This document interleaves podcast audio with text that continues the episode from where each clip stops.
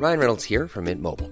With the price of just about everything going up during inflation, we thought we'd bring our prices down. So to help us, we brought in a reverse auctioneer, which is apparently a thing.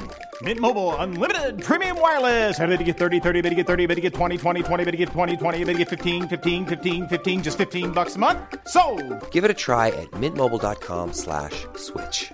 $45 upfront for three months plus taxes and fees. Promo for new customers for limited time. Unlimited more than 40 gigabytes per month. Slows. Full terms at mintmobile.com.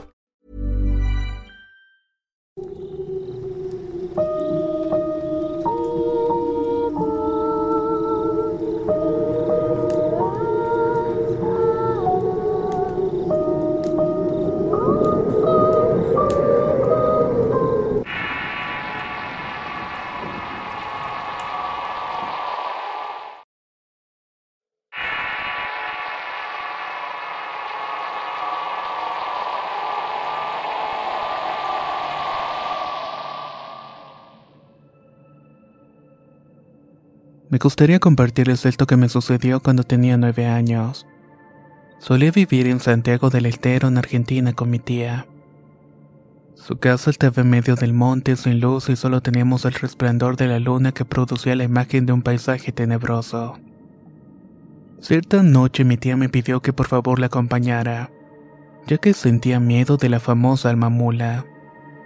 Yo estaba absorta porque había escuchado hablar de ellas en varias ocasiones aunque no lo creía del todo. Pero esa noche me tocó vivirlo en carne propia. Nunca olvidaré esos ojos rojos como el fuego. Esa cosa intentaba entrar en el rancho, pero por más que lo intentaba no podía porque mi tía tenía un santo de protección en la puerta de la entrada. Cuando el animal o más bien esa aparición al darse cuenta de que no podía entrar hasta nosotras empezó a correr dando vueltas en el rancho. Buscaba una manera por donde entrar, pero por más que lo intentaba no podía. Hasta que llegó una jauría de perros para pelear con esa cosa. Fue una escena horrible con aullidos de dolor y hasta un par de perros salieron volando por los aires. Luego de unos minutos de pelea, los animales consiguieron hacer que este monstruo huyera perdiéndose en el monte. Al día siguiente encontramos en efecto uno de los perros muertos y huellas de caballos pero demasiado grandes para un equino normal. Esa fue la primera y última vez ya que después nunca me quiso quedar allí.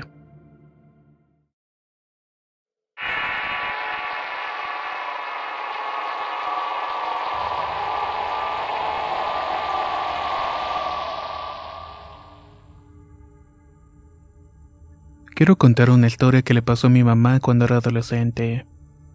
Ella y mis abuelos son originarios de Puebla. Como era costumbre en aquellos pueblos en los años 70, la mayoría de las personas eran campesinos dedicados al campo. Mi mamá tenía alrededor de 14 años y tenía la encomienda de llevarle comida a mi abuelo. Esto lo hacía del diario y a la misma hora de siempre. Cuando ella llegaba a la labor, todos los compañeros de mi abuelo dejaban a un lado las tareas para descansar un rato y alimentarse. En ese tiempo mi madre Josefina esperaba pacientemente a que terminara el tiempo de comida para poder llevarse de regreso la bolsa con los pocillos que utilizaba. En una de esas tantas ocasiones un compañero de mi abuelo le dijo que su hija estaba muy bonita, que por favor le permitiera casarse con ella. Cabe aclarar que mi madre era de piel blanca, chaparrita, de cabello negro hasta la cintura y muy risueña. Por este motivo el compañero de mi abuelo quería casarse con ella. En ese tiempo era muy común que las niñas terminaran casadas a corta edad con hombres maduros que la pudieran sacar de la pobreza en la cual vivían.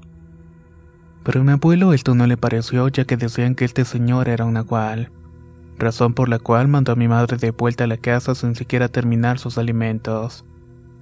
Días después este señor volvió a hacer la misma propuesta diciendo que mi madre le gustaba mucho, que si no la dejaba casarse por la buena de todos modos terminaría robándosela y que no podía hacer nada al respecto.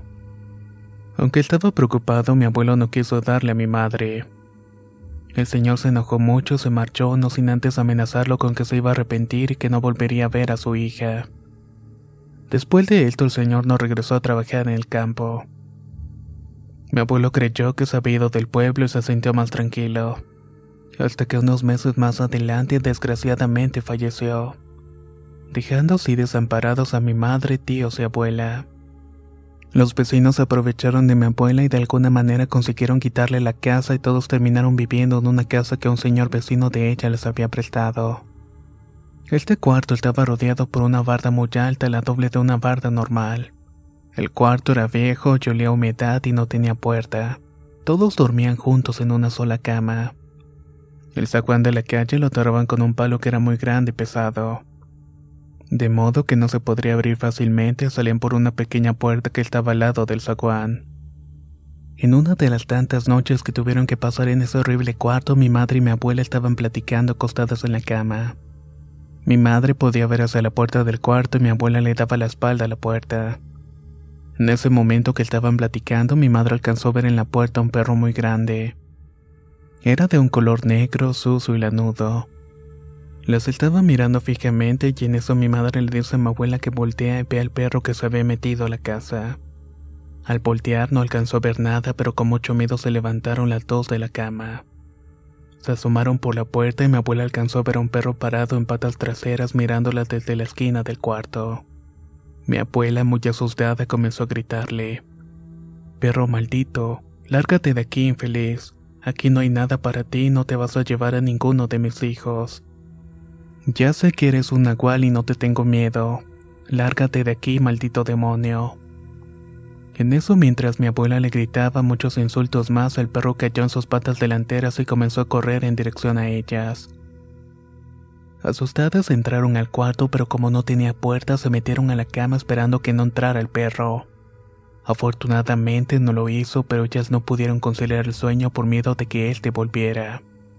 La mañana siguiente salieron al patio, para asombro las huellas del animal estaban por todo el patio, pero desaparecían justamente donde comenzaba el zaguán.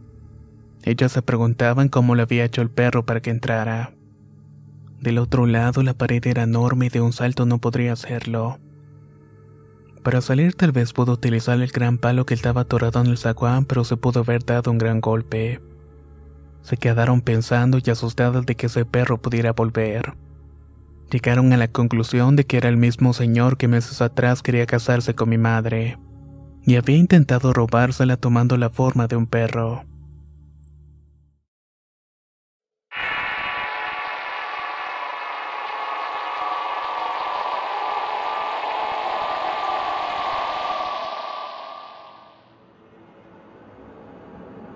Soy de un pueblo de la ciudad de Cuenca, Ecuador, aunque desde hace varios años vivo en Madrid. De adolescente por los años 90 me gustaba visitar a una tía abuela materna que nunca se casó ni tuvo hijos. Siempre nos contaba historias de cosas relacionadas con el mal y a la vez aconsejaba ir por buen camino y ser una gente de buena fe. Al vivir ella en una zona rural totalmente alejada de muchas cosas, y al escuchar sus historias en la noche me envolvían de un temor seductor pero el solo hecho de pensar que estaba con ella me sentía protegido porque era una persona muy devota, querida respetada por la gente que la conocían. Esto que voy a contar es uno de sus relatos y trata sobre un primo suyo que se llamaba Carlos. Transcurrían los años 50, época en que las familias completas trabajaban para los grandes hacendados. Incluso niños que no tenían más de 6 años estaban trabajando con sus padres como jornaleros en el corte de caña así como más labores del campo para así llevar un sustento a sus hogares. Un día Carlos tenía que hacer unas diligencias en la ciudad y como no había tal cantidad de vehículos como ahora, la gente tenía que viajar caminando o a caballo. No importaba si tardaban varios días en llegar. Aquel día Carlos ya estaba puesto en camino a varios kilómetros de su casa y alcanzó otro individuo que estaba en la misma dirección. Se saludaron y llegado el momento de presentarse y seguir juntos el largo trayecto, el extraño le preguntó. Amigo, ¿cómo te llamas? Carlos, para servirle. ¿Y usted? A lo que el extraño tras unos segundos de silencio le contestó. Llámame amigo solamente. Y ante la insistencia de Carlos, el extraño volvió a repetirle que solamente le llamara amigo. Carlos no le dio mucha importancia ya que compartiría camino y quizás después no volverían a verse. Caminaron juntos varias horas y llegada a una división del camino, Carlos se despidió del extraño. El extraño también le respondió. Ha sido un gusto, Carlos. Que tengas buen viaje y ve tranquilo que no te pasará nada. Pero aparte de esto, el extraño añadió. Carlos, Yo sé que vas a Cuenca y sé que vas a un juicio porque te quieren quitar unas tierras que te pertenecen. Ve a tal sitio donde está el abogado y cuéntale cómo nos conocimos y que me llamas amigo. El abogado enseguida sabrá de quién hablas. Si vas a donde te digo, ganarás el juicio a pesar de que quien te enfrentas tiene mucho dinero e influencias. Se despidieron y Carlos tomó el camino con dirección a la ciudad de Cuenca y el extraño tomó camino que llevaba a la ciudad de Azogues el Cañar. Carlos al llegar a la ciudad y sin tener nada que perder ya que tenía pocas probabilidades al enfrentarse a gente con poder, pensó y decidió hacerle caso al extraño. Así que fue a la dirección del sitio recomendado. Al llegar se presentó ante el abogado y le contó de parte de quién iba y el abogado lo entendió todo. Incluso parecía que ya estaba al tanto de la situación. Prepararon las alegaciones y pruebas y se presentaron al juicio. Los argumentos fueron tan convincentes que el juez dictaminó sentencia a favor de Carlos, cosa que le costaba creer al hombre. Al día siguiente, con la alegría por haber ganado el juicio, se dispuso a volver a la casa con la buena noticia. De camino a casa, ya empezando a llegar la noche, su sorpresa fue que a lo lejos reconoció al hombre extraño que había conocido en el camino. Él también estaba de vuelta y traía algo en su saco que cargaba a su espalda. Se reencontraron y Carlos, muy agradecido con aquel hombre, le contó que el abogado incluso no le cobró los honorarios. A lo que el extraño hombre dijo que no le diera importancia. Así emprendieron juntos el camino de vuelta. Ya entrada la noche caminaron juntos unos cuantos metros el hombre extraño le dijo que tenía que entrar a una de las cantinas que había en el camino para los viajeros. Que no tardaría y le pidió que cuidara el saco mientras volvía. Carlos aceptó y se quedó con el saco esperando y de repente notó que algo se movía dentro de la bolsa. Sin explicación la curiosidad le ganó y abrió el saco. Lo que vio lo estremeció por completo. De adentro y con un quejido lamentándose salió una figura sombría que no hacía más que dar alaridos de dolor. Carlos sacó las fuerzas de donde tenía y tuvo el valor de preguntarle qué estaba pasando. A lo que esa cosa salida del saco respondió con una voz infernal. Yo en vida fui un hombre malo con la gente y la trataba mal aprovechando de mi puesto de capataz en una hacienda. Solo por quedar bien con mi patrón explotaba al máximo a la gente. Incluso no les pagaba algún día de jornal culpándoles de hacer algún mal trabajo. También movía las cercas que limitaban con los otros terrenos para hacerme con más terrenos para mi patrón y para mí. Estoy así por muchas cosas malas que hizo la gente, pero las cosas que más pesan en esta maldita condición son estas. El robarle a la gente pobre para dárselo a los ricos. El robarles el tiempo a la gente haciéndoles trabajar gratis y fuera de horario el quitaré las tierras a sus dueños porque no fui justo con la gente por hacerme para el lado de mi patrón, y no con la gente que se lo había ganado con esfuerzo. Por eso te digo que tú también tienes gente a tu cargo. Trátales bien y que no te pase lo mismo que a mí, porque para mí es demasiado tarde y ya no puedo salvarme. Después de esto, aquella silueta de la persona se lamentó otra vez y se metió en el saco diciendo que ya le llegó la hora de irse definitivamente. Carlos quedó estremecido ante la advertencia y un frío intenso recorrió su cuerpo. Al momento salió el extraño y volvió a cargar el saco. Carlos quería salir corriendo, pero el miedo le hizo detenerse ya que se imaginaba quién era aquel hombre extraño. Eso le hizo entender que si salía corriendo y quería darle alcance lo podía hacer. Con el miedo en el cuerpo, Carlos retomó el camino de vuelta con aquel extraño amigo que seguía hablándole. De repente Carlos se dio cuenta de que estaba hablando solo y el hombre había desaparecido tiempo antes. Volteó atrás echándole valor y no había nadie. Pensó que aquel hombre se había alejado solo. Pero era imposible porque el camino estaba rodeado de grandes montañas casi verticales. Al mirar impactado aquellas majestuosas cañadas, se estremeció cuando se dio cuenta que estaba justamente enfrente a las montañas del Tagual, llamadas así desde antes de la llegada de los europeos. Una traducción exacta sería como la puerta al infierno o las puertas del infierno. Era un sitio con fama de que pasan cosas extrañas y la gente le tiene miedo de pasar allí, ya sea de día o de noche incluso. Incluso ahora que pasa la carretera por ahí hay muchos accidentes de autobuses y vehículos. También en los años 90 parte de esa montaña se derrumbó tapando el río que pasa por allí. Esto provocó que inundara la ciudad y llegó a ser noticia en algunos canales internacionales. Aquel evento fue llamado el desastre de la Josefina en Ecuador. En cuanto Carlos jamás volvió a ser el mismo y aunque nunca fue déspota, a partir de ahí trató a los jornaleros con mucha justicia. Y nunca se puso por encima de los intereses de los hacendados que se hacían ricos a expensas de la explotación de su propio pueblo. Ryan Reynolds here from Mint Mobile. With the price of just about everything going up during inflation, we thought we'd bring our prices down. So to help us, we brought in a reverse auctioneer, which is apparently a thing. Mint Mobile unlimited premium wireless. Ready to get 30, 30, bit to get 30, bit to get 20, 20, 20, bit to get 20, 20, bit to get 15, 15, 15, 15 just 15 bucks a month. So, Give it a try at mintmobile.com slash switch. $45 upfront for three months plus taxes and fees. Promo rate for new customers for limited time. Unlimited more than 40 gigabytes per month. Slows. Full terms at mintmobile.com. Hiring for your small business? If you're not looking for professionals on LinkedIn, you're looking in the wrong place. That's like looking for your car keys in a fish tank. LinkedIn helps you hire professionals you can't find anywhere else, even those who aren't actively searching for a new job but might be open to the perfect role. In a given month, over 70% of LinkedIn users don't even visit other leading job sites. So start looking in the right place. With LinkedIn, you can hire professionals like a professional. Post your free job on linkedin.com slash achieve today. La primavera está aquí, así que es el mejor momento para sacar lo viejo de la rutina y vivir nuevas experiencias, entre ellas nuestros estrenos de terror, y hasta una nueva manera de obtener dinero con tus compras gracias a iBota.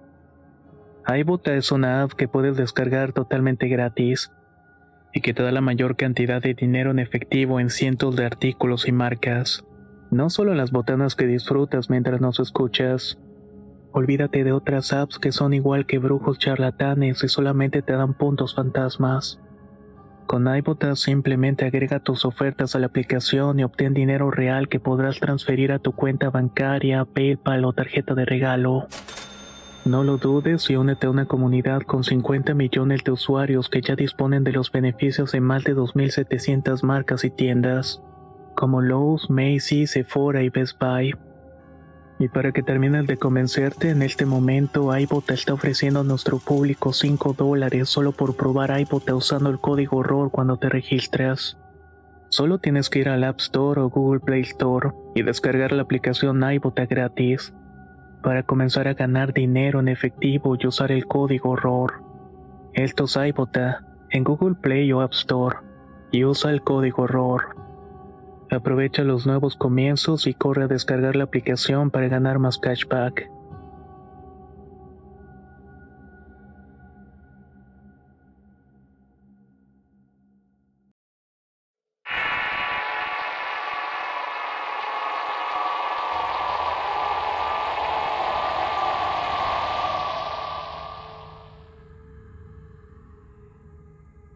Estos son algunos relatos que le sucedieron a mi familia. Lo primero fue algo que le pasó a mi madre en el pueblo del Naranjito del municipio de La Huacana, Michoacán. Pasó hace más o menos 11 años atrás. Una ocasión que fuimos de viaje para visitar a mis bisabuelos Alejandro y Paloma. En el viaje todo transcurrió de manera tranquila y normal. No tuvimos ningún percance y eran paisajes llenos de árboles y vegetación verde. Era muy precioso contemplar todo eso. Llegamos por la tarde y noche a la casa de mis bisabuelos y estos nos recibieron muy bien junto con mis tíos, primos y sobrinos que radican allí. Nos bañamos y después de eso nos fuimos a cenar a un pequeño puesto de comida típica mexicana que se encuentra a un kilómetro de distancia. Cabe mencionar que en este pueblo los terrenos son muy grandes.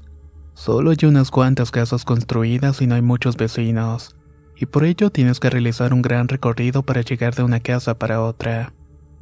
Se cuenta con muy poco alumbrado público, transporte no hay, ni camiones ni taxis. Las casas son muy viejas y suelen tener ventanas pero sin vidrio puesto ya que hace mucho calor durante todo el año. Así que cualquier persona sin ningún problema podría entrar a tu vivienda sin esforzarse mucho. Aunque entre los vecinos se conocen bien y suelen ser muy amables y respetuosos los unos con los otros. Llegamos de cenar y como había sido un viaje un poco cansado de unas seis o siete horas aproximadamente, decidimos dar por concluido el día e irnos a dormir todos.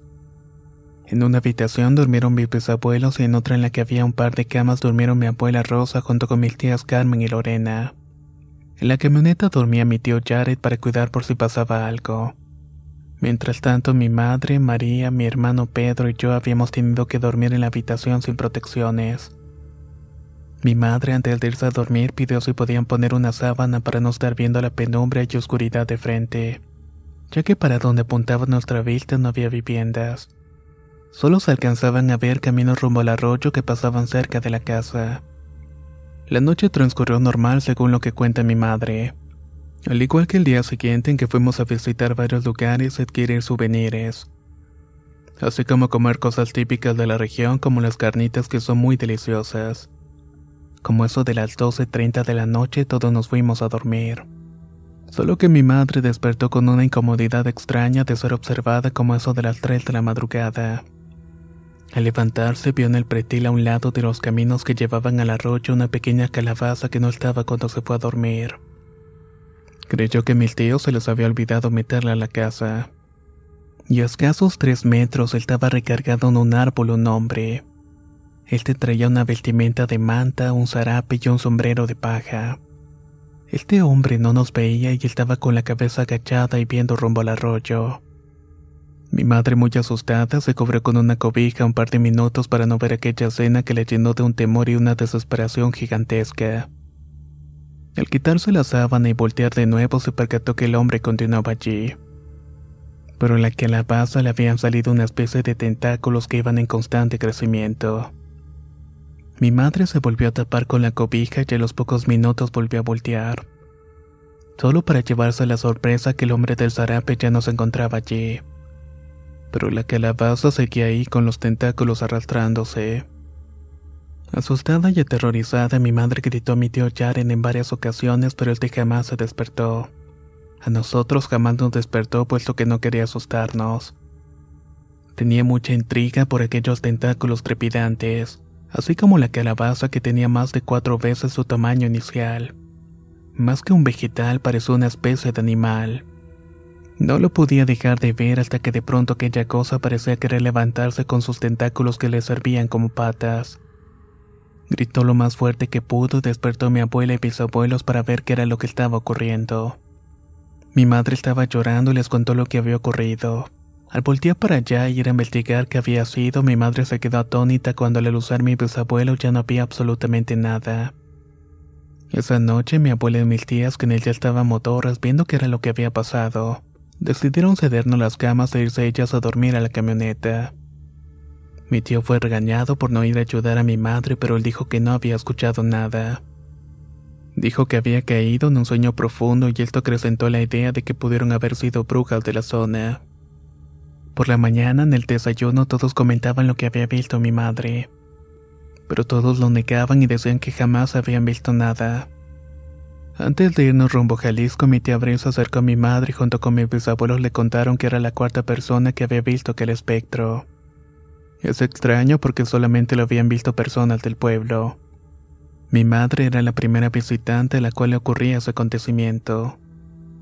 Incluso hoy en día, cuando lo cuenta, mi madre se llena de un terror indescriptible.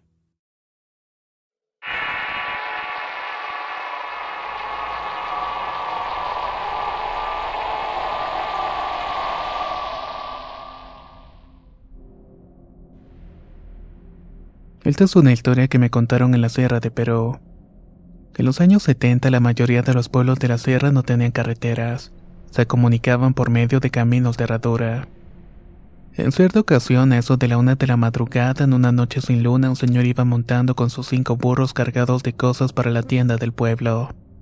Iba pasando una zona montañosa donde las rocas sobresalientes chocaban entre sí formando pequeñas cuevitas cuando de pronto de una de esas cuevitas salieron tres hombres que por estar oscuro no se podían distinguir los cuerpos o los rostros.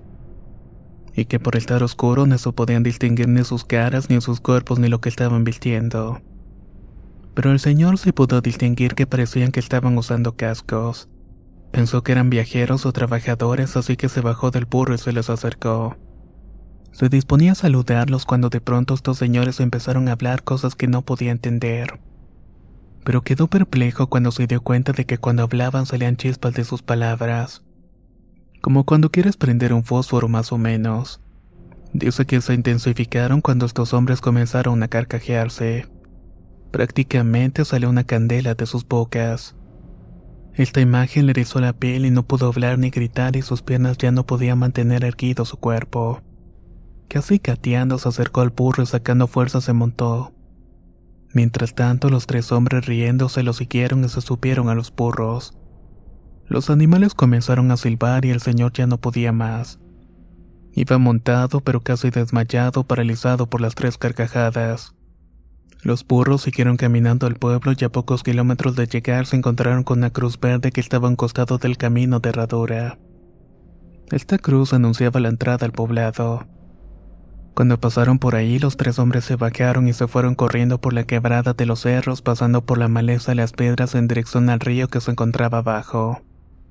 El señor amarró sus burros, se fue para el pueblo y apenas pudo llegar a su casa. Cuenta que su señora lo vio pálido y con la mirada perdida y cuando le preguntó qué le había pasado el señor no podía hablar nada. Le daban de tomar hierbas y le pasaban con un mentor su cuerpo que se encontraba al lado. Casi al amanecer el hombre se puso a llorar de una forma intensa. En la mañana fueron a buscar a los burros y vieron que en la parte de su abdomen se les había caído el pelo. Hasta después de varios días el señor comenzó a mejorarse y contó lo que le había pasado. Entonces un grupo del pueblo se fue a la cruz a rezar y sacrificaron a los tres burros donde se habían montado los espectros. De esta manera evitarían que se regresaran para que se montaran en ellos.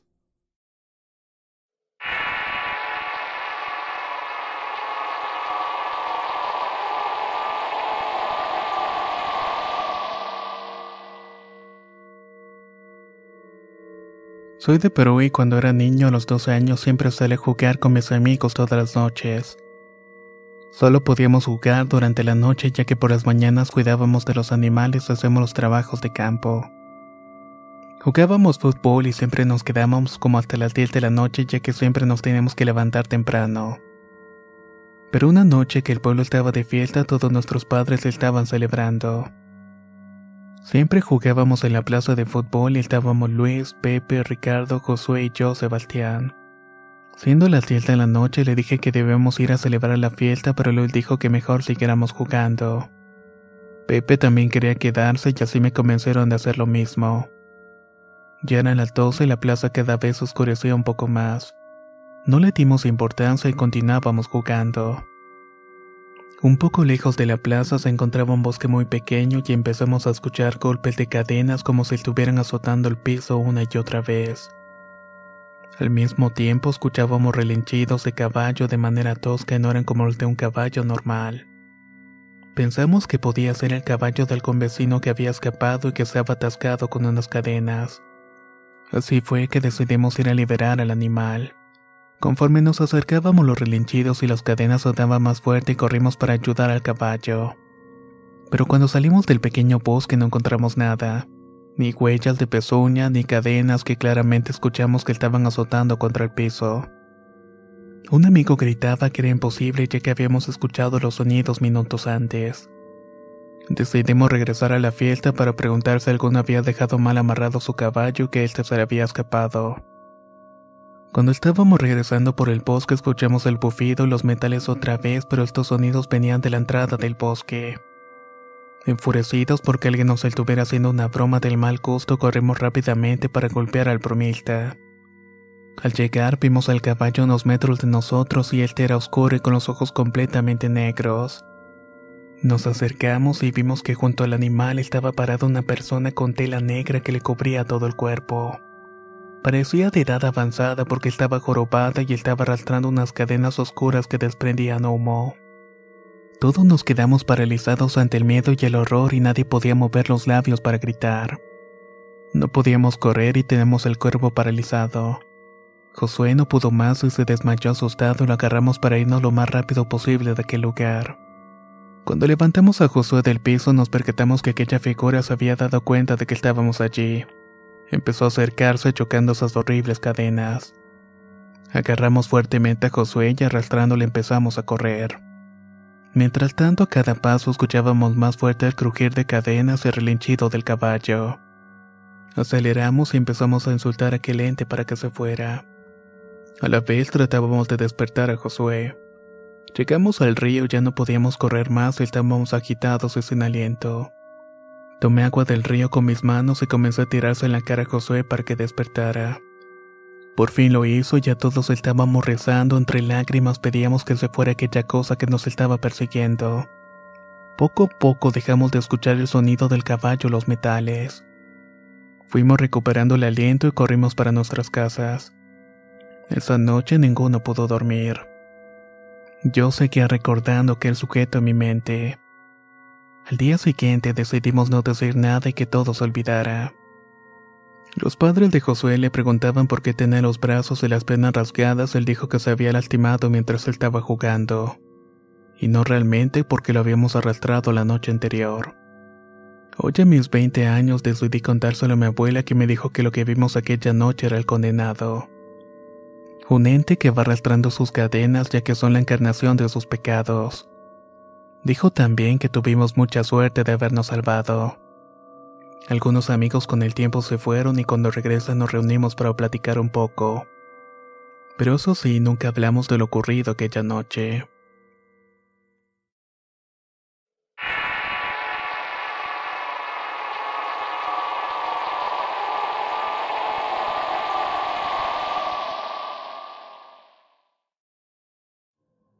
Vivo al sur de España, vivo en una zona rodeada por montañas.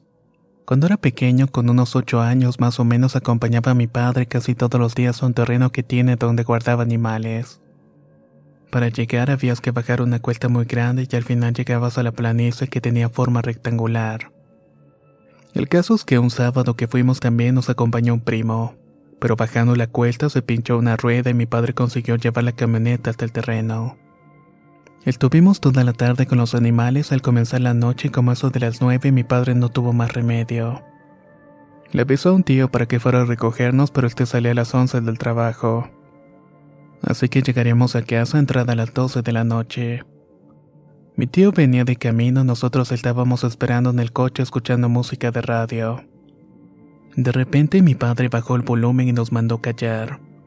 Tras unos segundos empezamos a escuchar pasos como si alguien estuviera caminando despacio en la zona de los caballos. La camioneta estaba aparcada en la entrada izquierda del terreno y las caballerizas en el límite derecho. Así que mi padre salió con mi primo con una pala en la mano para investigar un poco, ya que a esas horas podría tratarse de ladrones.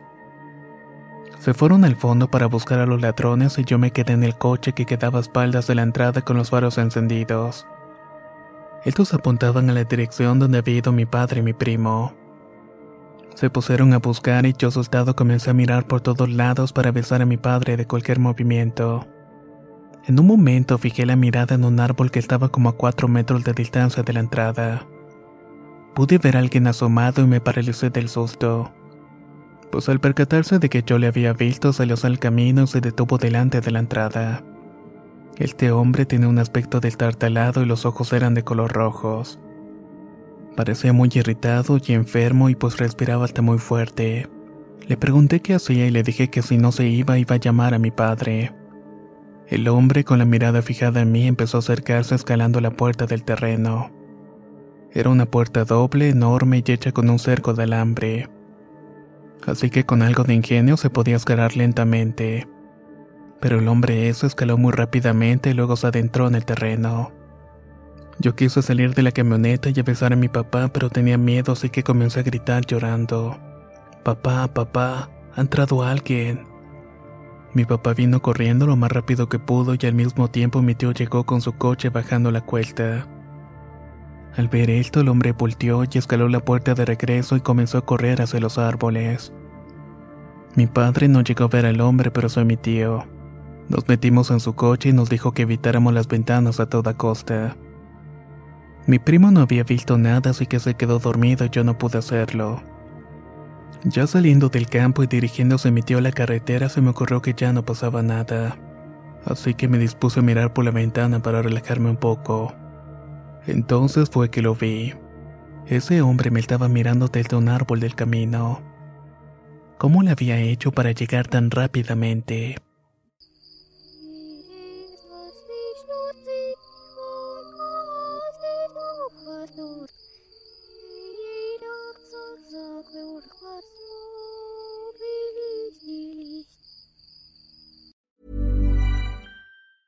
Ever catch yourself eating the same flavorless dinner three days in a row?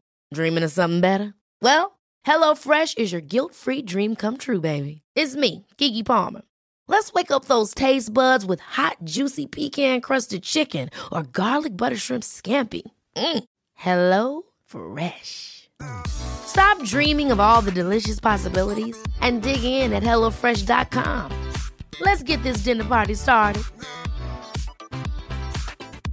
If you thought the only way to get a more defined jawline with natural looking results was through surgery, think again. Juvederm Volux XC is a non surgical injectable gel filler that improves moderate to severe loss of jawline definition and can help you achieve natural looking results with little downtime. Even better, this improved definition lasts up to one year with optimal treatment. No maintenance required. Improve jawline definition for a smooth, sculpted look with Juvederm Volux XC. For important safety information and to find a licensed specialist, visit juvederm.com. That's J U V E D E R M.com. Not for people with severe allergic reactions, allergies to lidocaine, or the proteins used in Juvederm. Common side effects include injection site redness, swelling, pain, tenderness, firmness, lumps, bumps, bruising, discoloration, or itching. There's a risk of unintentional injection into a blood vessel, which can cause vision abnormalities, blindness, stroke, temporary scabs, or scarring. Talk to a licensed specialist to find out if it's right for you.